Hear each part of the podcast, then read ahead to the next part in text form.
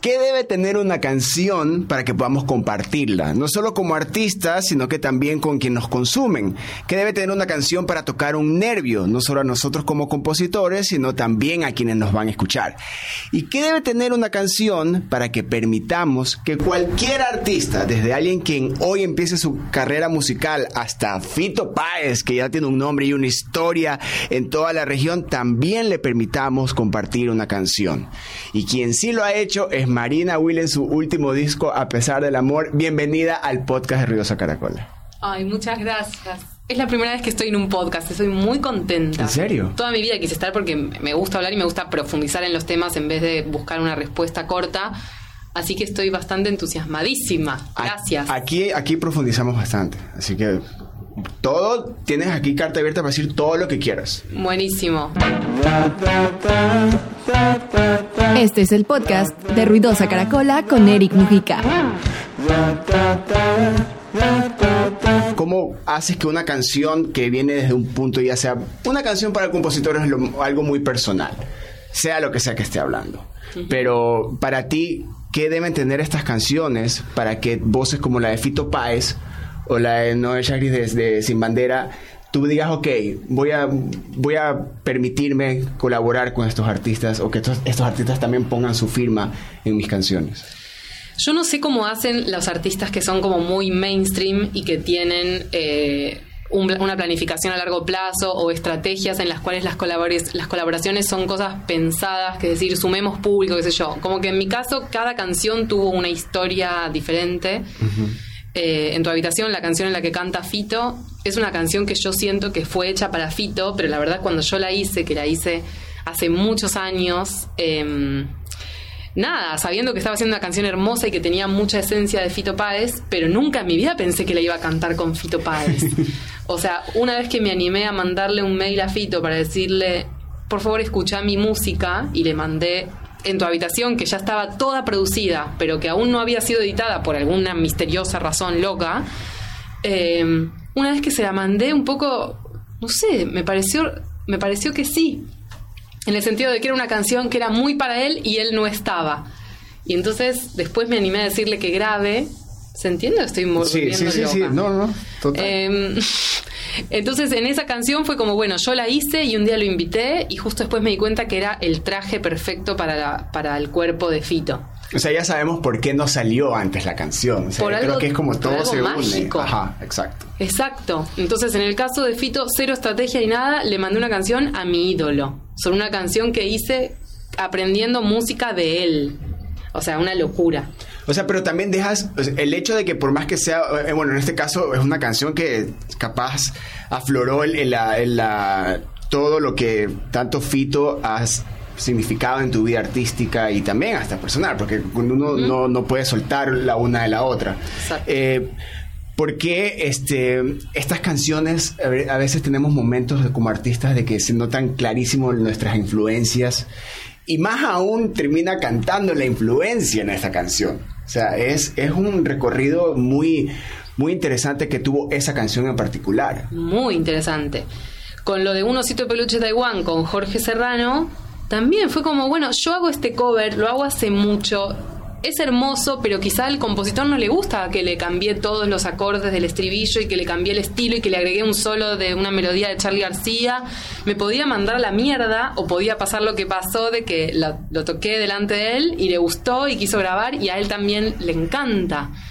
Pero yo no sé si algún día pasa que alguien viene y me muestra, hice una versión de un tema tuyo y son otros acordes. Y bueno, primero el instinto va a ser matar. Me cambiaste los acordes. Pero bueno, nada, Jorge Serrano es como, es muy, muy, muy, muy, muy genio y bueno, no sé, no, no tuvo ese problema, tuvo la generosidad y además evidentemente le gustó.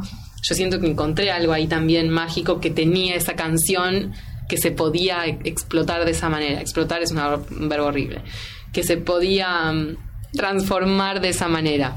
El, también, pero es como que estos momentos donde sales de tu cuerpo, ¿no? Y, ves a este artista que te has convertido, eh, crear música o compartir un estudio de grabación con estos artistas que eh, influencian no solo a ti, sino le han marcado la historia de la música, no solo la latinoamericana, sino ya podemos hablar del mundo en sí. Eh, ¿Cómo, cómo tú ves estos momentos? Porque a veces eh, en, ese, en, ese, ah, en esa parte de que como es nuestro trabajo, estamos aquí que componer, hay que componer, hay que girar, hay que ir a promocionar, todas estas fases que tiene el artista, que a veces uno se desconecta un poco de, los logros que va eh, generando. Mucho. Eh, ¿cómo, ¿Cómo tú haces de que separar eso o te das tu momento para decir, ay, grabé con estos artistas que en algún momento vi que grababan otros artistas con ellos, que se daban estos momentos. Tú te, te, das eso, te, te, permites eso, o simplemente, ya, salió esta canción, salió estos artistas, saqué un nuevo álbum, ya, siguiente paso. Y si tengo que ser honesta, la verdad es que me cuesta mucho. Me cuesta frenar y me cuesta disfrutar y ahí es cuando aparece que por suerte estoy socializada y hablo con gente y tengo amigos y pareja y familia que me dicen, por favor, para un segundo y disfruta. O sea, eso, para intentar mirarte de afuera de algún, de algún modo, recordar cuánto deseaste esto y, y cuánta envidia, admiración, no sé qué te da cuando el resto eh, tiene otros logros, que eso igual lo estoy tramitando. Ah. Eh, no, de verdad lo tramité. Pero bueno, eso es otra, otra profundización otra cosa. Eh, y nada, y el resto me, me ayuda como a parar, porque si no, sí, yo estoy siempre, ¿y qué es lo próximo? ¿Y qué es lo próximo? ¿Y qué es lo próximo? Que por un lado parece que, que un poco ser así me ayuda, y por otro lado puedo decir que no, porque la, la calidad de vida, eh, hay que tener un buen estándar de calidad de vida, y la calidad de vida me parece que tiene que ver bastante con el disfrute con el agradecimiento, con vivir el presente, todas esas cosas, estés más o menos donde estés, son cosas que ayudan. Pero es que también se lo hace por evitar el estancamiento artístico, ¿no? Porque a veces como artistas crea, logramos esta, como que pasamos esta montaña y vemos una, e inmediatamente estás viendo la montaña, la siguiente que está más grande, artísticamente hablando. Pero eh, creas estos, estos logros artísticos y inmediatamente aparece otro reto que uno se crea, no que simplemente aparece, uno se crea los retos. Uno se lo crea, sí, pero para mí pase lo que pase, sean retos pequeños, grandes, no sé qué, hay que poder eh, disfrutar el camino y me parece que eso como que es la problemática que trasunta lo que estamos hablando. Eh, porque en el otro uno ve clarísimo los logros. Va, yo, por lo menos yo lo veo así. Em, claro, es más, es más fácil como que eh, ponerse en el plan eh, cero ego de decir, no, yo no voy a ver lo mío, voy a ver los otros, ya sea como referencia o por cualquier otro sentimiento. Sí. Ya, eh, pero ¿cómo, ¿cómo haces de que estas cosas no terminen afectando a, tu música? Porque hay tantos, tanta estímulos afuera, no solo socialmente hablando, sino de, en redes sociales, cómo ahora se distribuye la música, cómo ahora se consume la música todos estos estímulos que existen afuera para, para regresar a tu, a tu momento o a tu lugar donde compones. ¿Cómo haces que esa burbuja no se vea afectada por todos estos estímulos? Lo que pasa es que yo decidí que mi música no la iba a afectar nada. O sea, lo decidí. Eh, hoy a la mañana, por ejemplo, me di cuenta hablando con una amiga de que mis canciones son difíciles de cantar para, o sea, una amiga cantante me dijo, che, quiero darle a una alumna una canción tuya, ¿cuál te parece que es la más fácil de cantar? Y miré mi coso de Spotify y dije, no, o sea, todas tienen intervalos que para una persona principiante son una cagada, perdón por la palabra. No, tranquilo. Em, y después pensé, no, bueno, yo creo que mi, amiga me dijo, yo creo que el problema principal no es ese, digamos, de, de tu música en general, sino que también son difíciles de tocar. En el sentido que, por ejemplo, Adele. Ok, nadie canta como Adele. Son difíciles de cantar, pero aunque sea una, una chica que está empezando y sabe cuatro acordes en el piano o en el ukelele o en la guitarra o no sé qué, puede tocar. Bueno, mis canciones tienen, no sé, más de 15 acordes todas. Eso es un problema. Ahora, eso me pasó hoy, hoy a la mañana. No sé qué día es hoy, pero me pasó hoy a la mañana y lo prometo. Ahora, ¿yo soy capaz de como de obligarme a hacer con menos? Medio que no. Y si un poco es como que me van a decir, bueno, pero mira que estás condenada al fracaso. Porque son difíciles de cantar, porque tienen muchos acordes y porque no haces ni trap ni reggaetón, que es lo que está ahora. Bueno, siento que no puedo cambiarlo. O sea, como que siento que de verdad mi, mi relación con el piano y con la música es intocable. Es mi expresión. Y si no me emociono yo, no sigo adelante con esa canción. Como que yo tengo, para mí es muy fácil tener una idea musical. Son infinitas. Me siento al piano, tiqui, tiqui, tiqui, tiqui no voy ni a apretar la grabadora de voz del celular si en el momento no se me ponen los ojos vidriosos. Y bueno, no, no lo voy a hacer, porque para eso hago música, porque si no, de verdad que puedo hacer. Soy habilidosa manejando, soy habilidosa con, con otras tantas cosas que sé hacer bien. Pero si hago música es porque quiero que la, la expresión atraviese y que mi emoción traspase y emocione a otros. Claro, el- el- el- la parte donde a veces si somos un poco como que muy analíticos con, con nuestra música o con lo que hacemos, de que si queremos que rompan algo cada canción, como que rompe algo, se- eh, algo nuevo estoy haciendo, algo Sí. nuevo voy a hacer en esta nueva canción, algo nuevo tiene que salir, no me puedo repetir. Ya, porque en algún momento, en ese, en ese quedarse quieto, revisas lo que has hecho Sí. ya y no quieres llegar a esa canción de ah creo que esta canción no va ya no va conmigo. Que es normal. Es puede normal. suceder. Y creo que es como que también esa autocrítica sana tampoco Sí. esa que nos condene a, a no volar que no una especie de trauma o algo exacto paralizante. Eh, pero el, en tus en tu manera de hacer música en tu manera de, de- de- de entrar ya a producirla a, a también este la parte colaborativa de, de que también otros músicos entren que estos músicos que también se van a adueñar tus canciones para ya sea grabarlas, ya sea tocarlas en vivo, eh, esa, esa exigencia que tú también de- te debes dar de soltar un poco la canción para que estos otros músicos también las toquen. Eh, ¿qué- ¿Cuál es eh, esa parte donde tú dices, ok, toca la canción, pero así no? Ah, es que todavía no me pasó, o sea, como justo me pasó que tuve colaboraciones con gente tan talentosa y con tanta trayectoria, hace lo que quiera, o sea, cuando Fito cambió como la melodía de la estrofa de Fito, la inventó Fito, porque no es mi melodía que le quedaba mal, ya sea en la octava grave o en la octava aguda, y él inventó esa magia que hizo increíble cuando entra su voz que yo no, cada vez que la escucho no lo puedo creer. Y ahí es como, bueno, sos Fito Páez, todo lo que hagas va a estar bien. Claro. Y Noel Jeffries también canta increíble, o sea, no, no es justo, no, no es como Fito la persona con la que aprendí música, que son Fito y Charlie, eh, pero bueno, es un cantante, pianista, compositor de la hostia, y Jorge también. Eh, nada, todavía no me pasó como de... Claro, pero los otros músicos, los músicos de sesión, no, no, no estos, no Ah, estos el- nombres. ah, vos decís en los ensayos, los músicos, ponele. Sí, exacto. Ok, bueno, ahí entendí, perdón. Em, Claro, o sea, sí, soy rigurosa en el sentido de decir, es este acorde con este bajo, eso sí, muy, soy muy estricta con eso.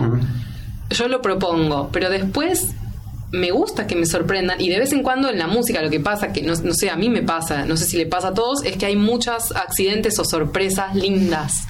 Entonces es como que si de casualidad, un- vos sos músico también, Sí. una quin- como que alguien sin querer hizo disminuido algo que era menor y fue como, ay, me gustó. Eh, Paren todo. Claro. Paren todo. Ese momento donde el, error maravilloso le da, le suma a todo. Le suma, claro, y lo, lo agradezco. O una oncena aumentada en un menor. Eh, y, bueno, eso eh, como que estoy abierta. En principio estoy cerrada, porque estoy muy acostumbrada a estar sola, compongo sola y todo sola. Pero eh, no está bueno eso, porque la música es en esencia, siento que es colaborativa. A mí obviamente no se me ocurren todas las ideas, por suerte, y nunca va a pasar eso. Entonces, eh, me gusta que me sorprendan. Pero el, el, tú sabes cuándo la, tu parte de la canción ya está lista. O sea, cuando tú entras a componer, cuando tú estás en tu espacio componiendo, eh, tú entras a, a tu lugar y tienes que salir de ahí con la canción un 80% Sí, lista. Sí. O sea, tú no- no, eh, ya tú sabes cuando la canción está lista para en- entrar, ya, ok, ahorita voy, ya voy a preproducir esta canción. Ya sabes en qué momento. Pero hay, una vez que yo, que ya está ese 80%, estoy abierta a que alguien me diga, mira que la forma que hiciste es una cagada. O sea, necesitas sí o sí agregarle una parte C o, o tiene que haber una introducción, ponerle esas cosas como que quizá al principio yo hago mucho sin introducción, eso me pasa. Después igual ahora dicen que las plataformas un poco como que están Claro, si no te engancha los primeros cinco segundos, no pasa nada. De que no existen más las introducciones, no existen más los temas largos, todo lo que a mí me gusta, los solos de guitarra infinitos, bueno, parece que está prohibido. Eh, esto es del año 2022, que quede claro. Ojalá que esto en el 2024 se pueda volver a la música de 10 minutos, de 8 minutos. Bueno, Por favor, yo hago de cuatro y, y me mandan a veces, eh, bájale un minuto, no puedo. no puedo. No se puede. Bueno, yo hago de 4 también. Ahora que tengo, voy a tocar el pasado mañana, no, no sé, el sábado, no sé qué día es hoy, en el Centro Cultural San Martín, tengo 30 minutos para tocar. Estuve haciendo mi lista, saqué las duraciones de Spotify y voy a tocar con metrónomo, que no me gusta, pero ok. Y todas tienen 350, 340, 4, 45. Eh, así que cuatro, somos el equipo cuatro. El team, team cuatro. Pero, pero en serio, es como, es como a veces, eh, y también, y volviendo un poco al tema de esta, de estas partes externas a nuestra música, de que también de alguna u otra manera terminan influyendo cuando entra la parte de la industria, cuando entra la parte del management, cuando entra la parte externa totalmente que ve el negocio de la música, que siempre ha existido. No vamos ahorita a, decir que porque es de tres minutos no, no, es válido, que es solo, siempre ha pasado. Sí. Eh, pero este estas, esto que te dicen, una intro no debe, eh, los primeros cinco segundos deben atraerte, eh, debe atraer nuevo público, o un, o un stream, o una reproducción, o una, una descarga. Eh, cuando tú estás en el estudio de grabación, que es como cuando se crea esta magia de, crear la canción, porque ya está compuesta, pero es como que esta parte donde la creación instrumental, de preproducción, donde todo el talento ahí, ese, es el momento. Ajá. Eh, tú entras con esa mentalidad al estudio, pues, bueno, aquí vamos a ver hasta dónde nos lleva esta, esta canción. ¿Cuánto dure? ¿Tiene intro? ¿No tiene intro? ¿Qué diga? ¿Qué no diga? En qué momento del espacio o en tiempo nos lleve, eso ya, es, eso ya es del estudio para afuera. No hay ningún momento donde estas cosas sean analizadas en el estudio para ti. Para mí no, pero no, es que estoy orgullosa de eso, porque quizá me iría mucho mejor si me importara, pero la verdad es que de verdad que no lo puedo hacer porque siento que se pierde el motivo por el que yo hago música. Eso te lo digo ahora. Quizá nos vemos el año que viene y yo estoy haciendo mezcla de cumbia con reggaetón porque algo me pasó, tuve un accidente eh, y me caí en la calle y me golpeé la cabeza y cambié de ideología. En principio, así como estoy, em, siento que no, que no, no, no puedo hacer eso. Pero igual también, por ejemplo, eh, hablas de que eh, eh, tienes que llevar tu show a también a, cortar un poco los tiempos, a, presentar estas canciones en un, en un espacio de, tiempo más corto. Sí, pero eso es porque me gané, o sea, me seleccionaron para el mes de la cultura independiente y, y entonces voy a tocar en ese lugar, tocan muchas bandas y entonces hay un tiempo de media hora pero si no, a mí me gusta tocar las canciones enteras. O sea, hay una canción en, en A pesar del amor que está en casi seis minutos, porque termina con un solo de guitarra largo, que es muy bueno. Lo recomiendo mucho, por favor, escuchen Van al Cielo, que es la canción que le hice a mi perro Beto, que falleció en el 2015 y que hice una canción hermosa para él. Y la parte del solo de guitarra y la forma en la que el guitarrista improvisó sobre esos acordes es realmente la elevación del alma del perro y del resto de las personas que duelamos y que extrañamos. Eh, y bueno, ¿y qué voy a hacer? Lo que sí voy a hacer es que no la voy a tocar ese sábado en el San Martín, porque no la quiero hacer sin el solo. Claro. Toco otras que tengo. Claro, eso, eso también es bueno de como tener un, catálogo, ya llegas a un punto donde tienes un catálogo de canciones, dices que sabes que estas de aquí no, estas de aquí sí, estas van para este público, estas no van para este público. Y creo que tú lo has logrado también como, como lograr eso con todas tus canciones. Es muy interesante que, de que puedes llevarlas a un público o a un lugar. Ya, como dices, sabes que esta canción dura seis minutos, si la corto le voy a quitar el alma, voy con esta canción. Ya, eso también creo que es lo interesante de que el artista, de que hay artistas que aún pensamos en el EP, en el álbum, no en el sencillo, donde llevar estas canciones a estos lugares, a estos públicos, no tiene que estar basado solo en una canción o en el sencillo o en mostrarles como que un, un bagaje de trabajo de composición artístico y que también el público se conecte con esa parte de que yo creo que eh, el, artista independiente trata mucho es como que esta lucha que, también existe en el escenario de que como conectar. Aquí hay también no solo de los cinco segundos que tienes en las plataformas sino también en el en el en vivo. de que exista esta conexión que es mucho más profunda y duradera ya cuando ya le tocaste un nervio a alguien en vivo, créeme que eso ya es, ya, y te ganaste un fan en ese show, en ese show es como que, ok, ahí sí no importa la plataforma, no importa la, eh, nada, importa la canción y el momento. Esas cosas que también, eh, hay canciones que a ti te han hecho eso. Sí. no las tuyas, no solo las tuyas, porque uno termina de componer y llega la canción, uno termina con la este, molido y también con, con la emoción acá, porque este, también te diste el chance de hacer algo nuevo. Pero las cuando tú te has, dado, eh, te has dado cuenta que logras hacer lo que tus canciones, en tus canciones lo que canciones de otros hicieron en ti. Sí. Es como que esta cadena de favores que, que en- entre todos se da, pero es cuando el artista se da ese chance de crear eh, música que en realidad mueva. Tú, que, Sí. tú también buscas eso como consumidora de, de, de, de- música. ¿Qué, con qué 100%. escuchas ahora? ¿Qué pasa con, cuando te muestran esta, esta nueva ola de música que existe? ¿Qué tan crítica eres? Me cuesta un poco el consumo de la música que yo percibo como superficial. Pero también me da cosa decirlo, porque siento que soy un sar- el sargento de la música y de verdad que no tiene nada que ver ni con la complejidad de la armonía ni con la polirritmia. O sea, no es que porque salí del conservatorio soy una pelotuda. Una pelotuda no, un, sargento. Eh, eh, no sé, de alguna forma es como, es como si yo sintiera que, que, yo sí me doy cuenta cuando algo está hecho para que funcione en una playlist de indie. Eh, la verdad es que sí, necesito que, que haya algo en la, en, o en la letra, o en la profundidad de la voz, o en la forma en la que está tocado el acorde, o en el enlace de los acordes, o en no sé qué, que me haga algo, que sea como un mínimo riesgo de algo. Como eso. Em, nada, yo sé que tengo este fanatismo con Charlie García, con Fito, y sé que a ellos, pienso, en realidad yo no, no lo sé, pero pienso que si ellos tuvieran hoy 20 años, no sé si tendrían un público. Digo, si no estuvieran haciendo ni trap ni reggaetón, no sé quién escucharía los acordes, la, cosa de Charlie García ahora con su, con su genialidad en la música y también como periodista de una época, no sé qué, no sé si alguien soportaría que Charlie dijera lo que diría hoy si él tuviera 18 años ahora, con su capacidad de lectura que tiene de global. Eh, entonces es como que mi referencia es, es rara, son muy extremos porque son como genios de la música. Entonces es muy difícil que a mí con, es, con ese gusto me guste algo eh, muy light.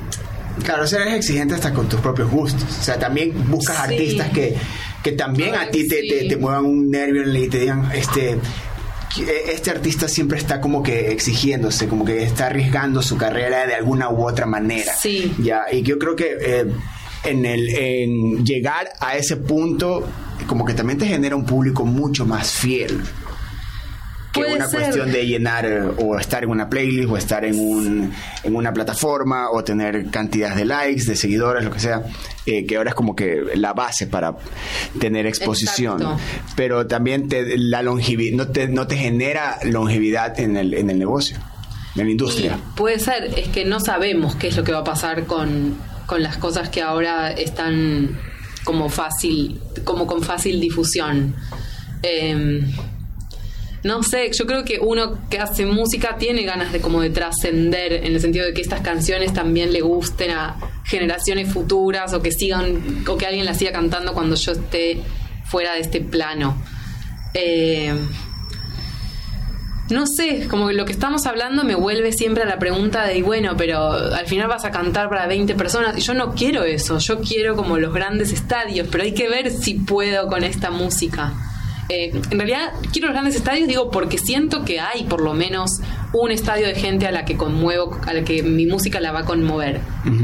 Claro. Pero, pero no sé cómo, no, no sé bien cómo se llega a eso. la estrategia. Claro, y ahí es, donde, es cuando uno tiene que intentar pensar en si uno quiere como sí transar, no sé si se, se sigue usando esa expresión, la bueno, yo soy fanática de Charlie García, como ya se sabe, hice una Ah. tesis de licenciatura sobre clics modernos, eh, gracias a lo cual, por eso conocí a Fito. Pero bueno, la cosa es yo soy licenciada en Humanidades y Ciencias Sociales, por otro lado, hice una tesis sobre clics modernos. Hay una canción del disco de Charlie que se llama Transas. En el año 83 lo acusaron a Charlie de venderse a un auspiciante de jeans que se llamaba Fiorucci, por, eh, que lo hizo como en el show anterior. Y fue un escándalo, o sea, Charlie García se vendió a un auspiciante y era Charlie García y lo acusaban de eso. Quiero decir, el- la problemática entre el arte y, en- y el entre comillas venderse es vieja, es vieja, pero vieja como debe ser como del origen de, de- de la música comercializable. Eh, así que no es que yo ahora voy a ser la que descubre no sé qué. Yo mm, ah, por eso que te aclaraba tanto que este 2022 digo, no voy a sacar las introducciones, pero bueno, quizá algún día las tenga que sacar.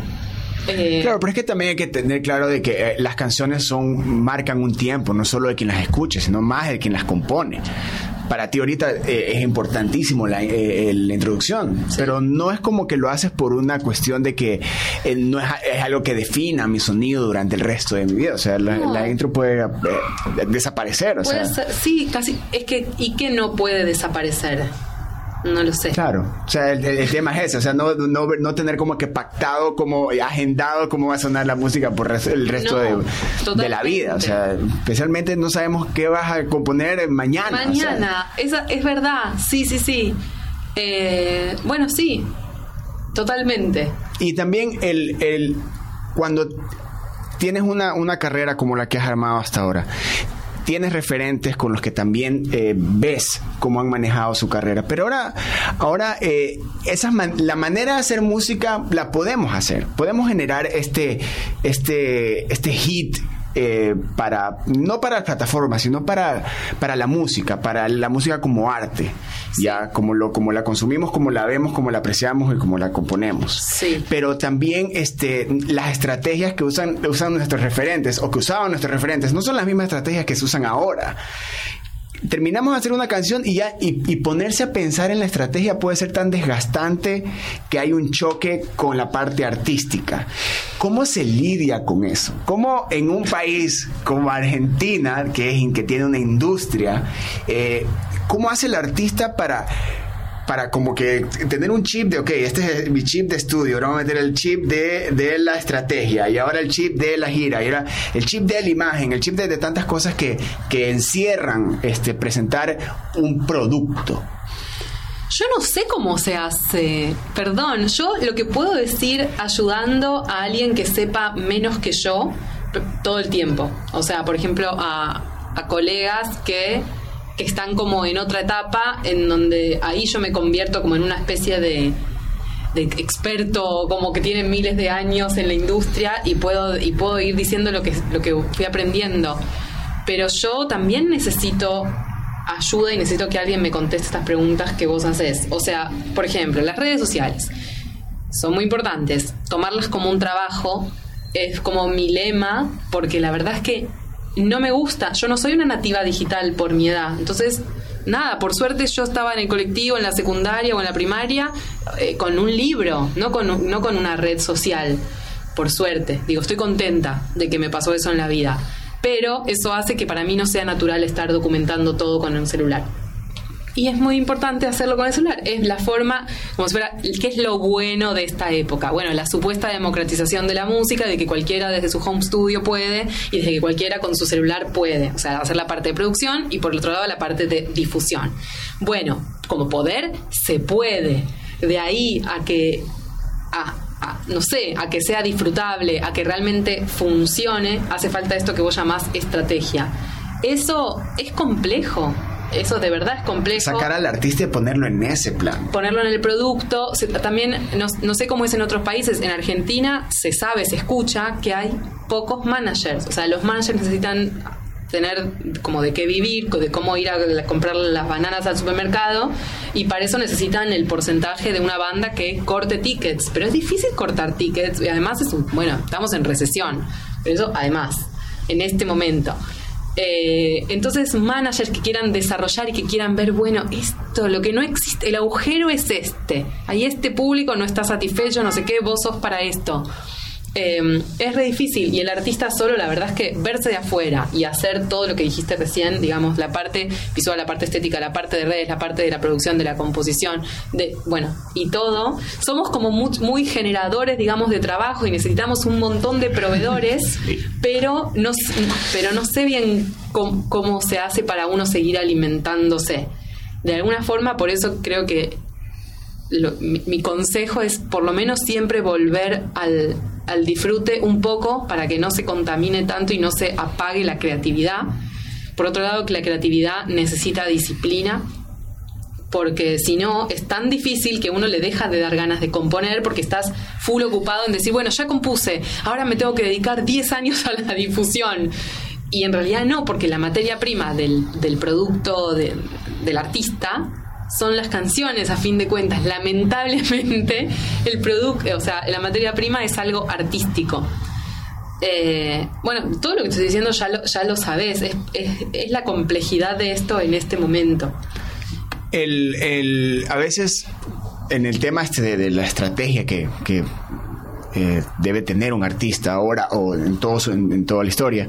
Eh, hay estrategias que han servido siempre de solo salir a tocar, salir a tocar, salir a tocar, salir a tocar y también componer y lanzar, componer y lanzar, que toda la vida han existido. Ahora, ahora como existe como que esta, este acceso más inmediato a la música, vemos como que los artistas lanzan música tan seguido de que a veces creemos de que es como que eh, lo hacen por llenar una plataforma, por llenar un contenido, por generar un contenido. Cuando el artista lo único que tiene que hacer es, música, o sea, no, no, no tiene nada, no, no debería y no, y no tiene nada más que hacer.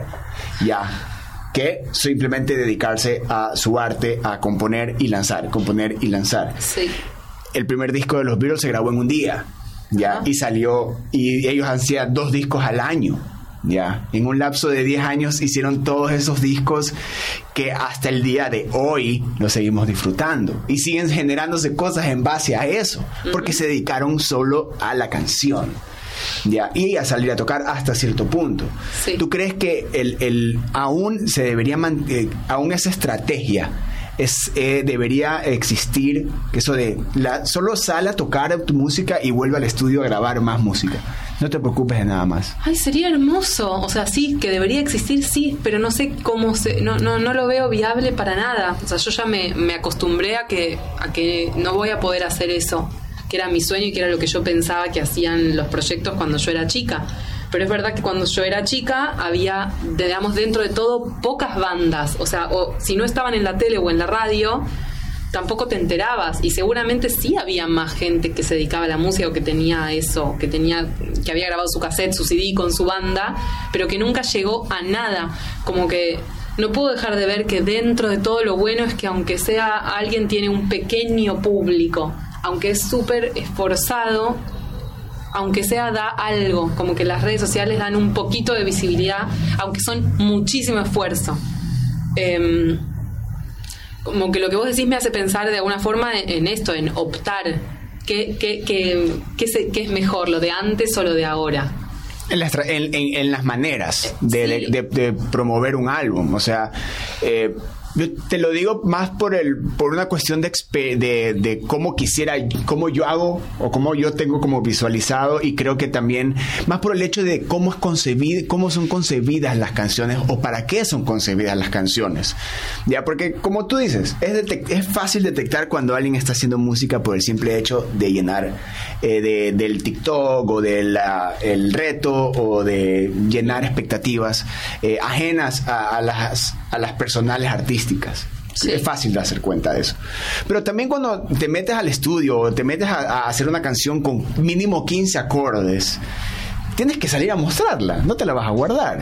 No. O sea, puedes eh, y grabarla, que es la otra parte que también estar en un estudio de grabación es como que está ese momento eh, cumbre épico que tiene eh, que tenemos como artistas, pero cuando sales a tocar tienes que salir a mostrarla. Yo creo que es como que siento y me parece de que como que se debería volver a, eso o si es que aún existe como que muéstrennos ya cómo cómo hacer eso que eso mantenga vivo al artista al ejercicio de componer activo, porque a veces, como tú dices también, a veces lanzamos una canción y que ahí promocionarla, promocionarla, promocionarla, promocionarla, y es como que en qué momento puedo volver a mi, a mi burbuja a componerme, a componer canciones, que para eso fue que cogí un instrumento.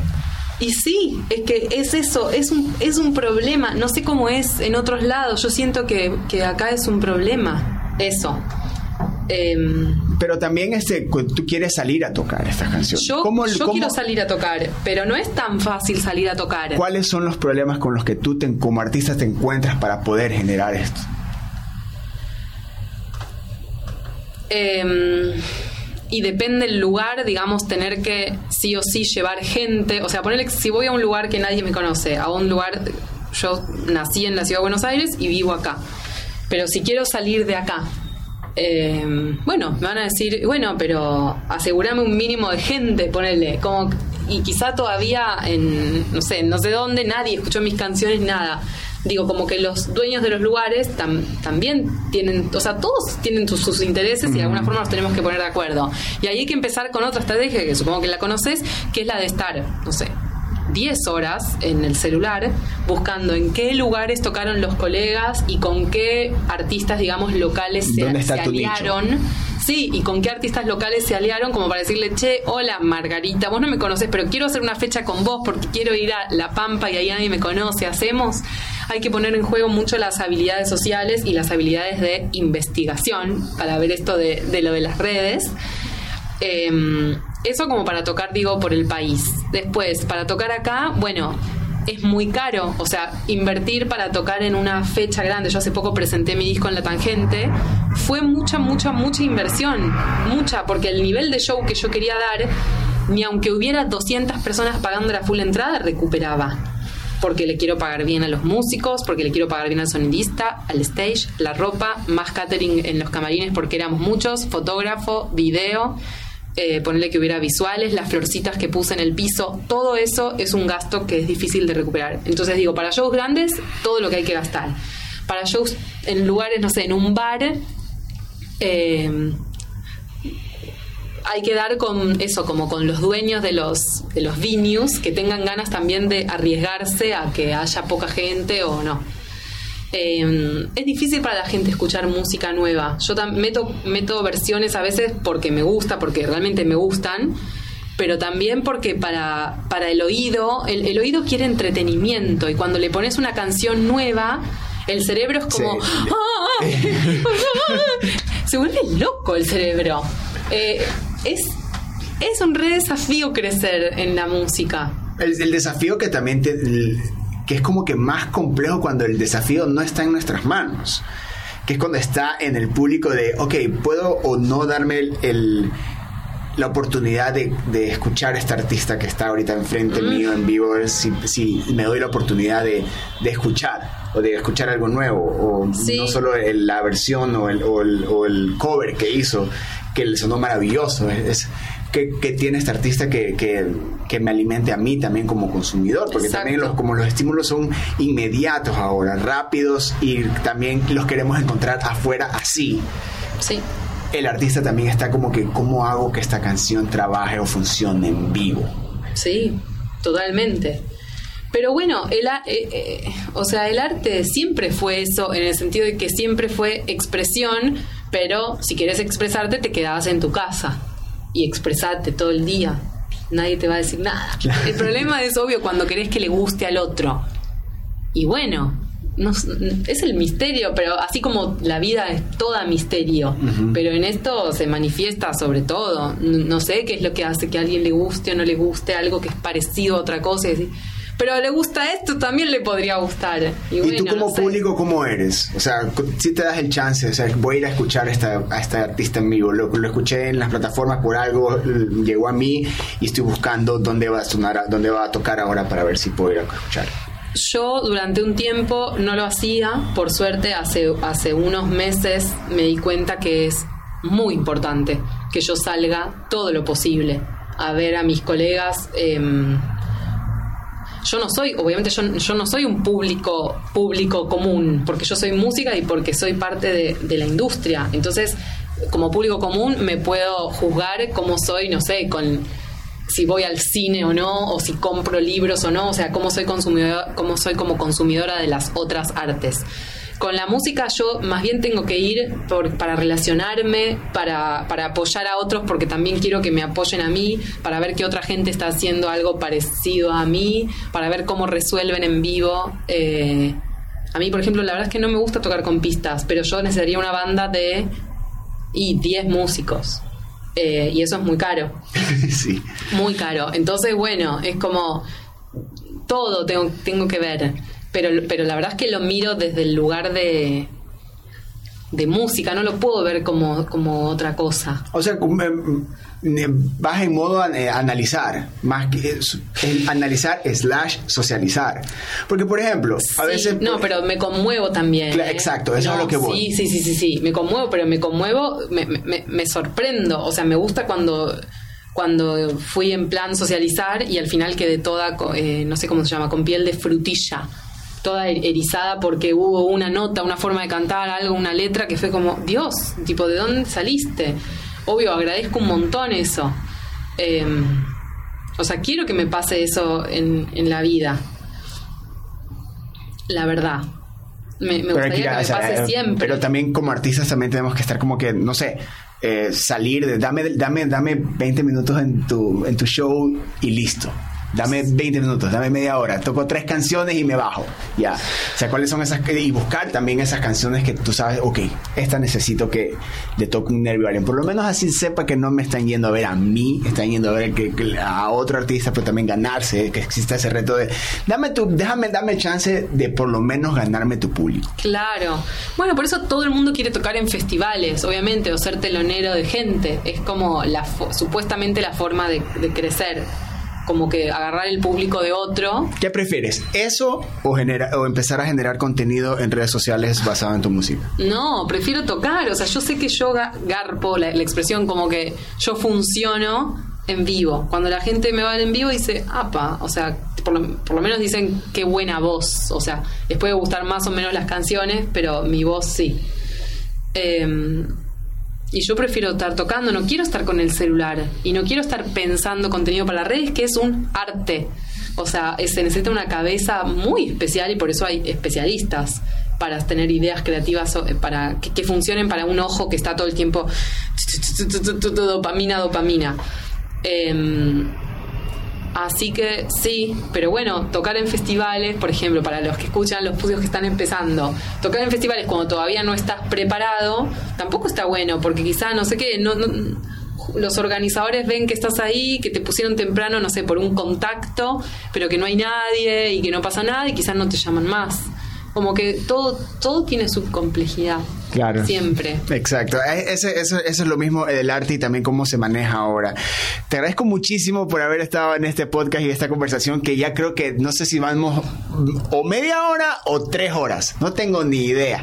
Pero ha sido Yo maravilloso conversar contigo, conocer tus procesos y también conocer como que el, el artista a profundidad y con las cosas que se enfrenta todos los días.